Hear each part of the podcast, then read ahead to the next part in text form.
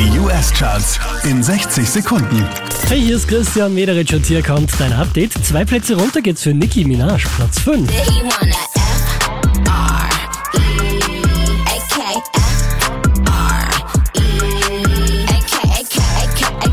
Unverändert auf der 4, das ist der Hit Sunroof.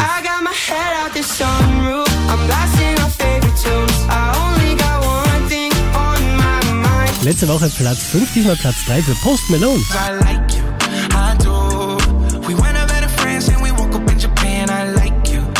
Unverändert Platz 2 für Bad Habits.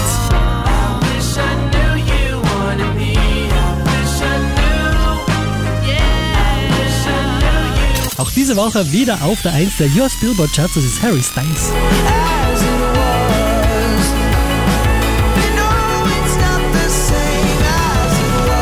Mehr Charts auf charts.kronehit.at.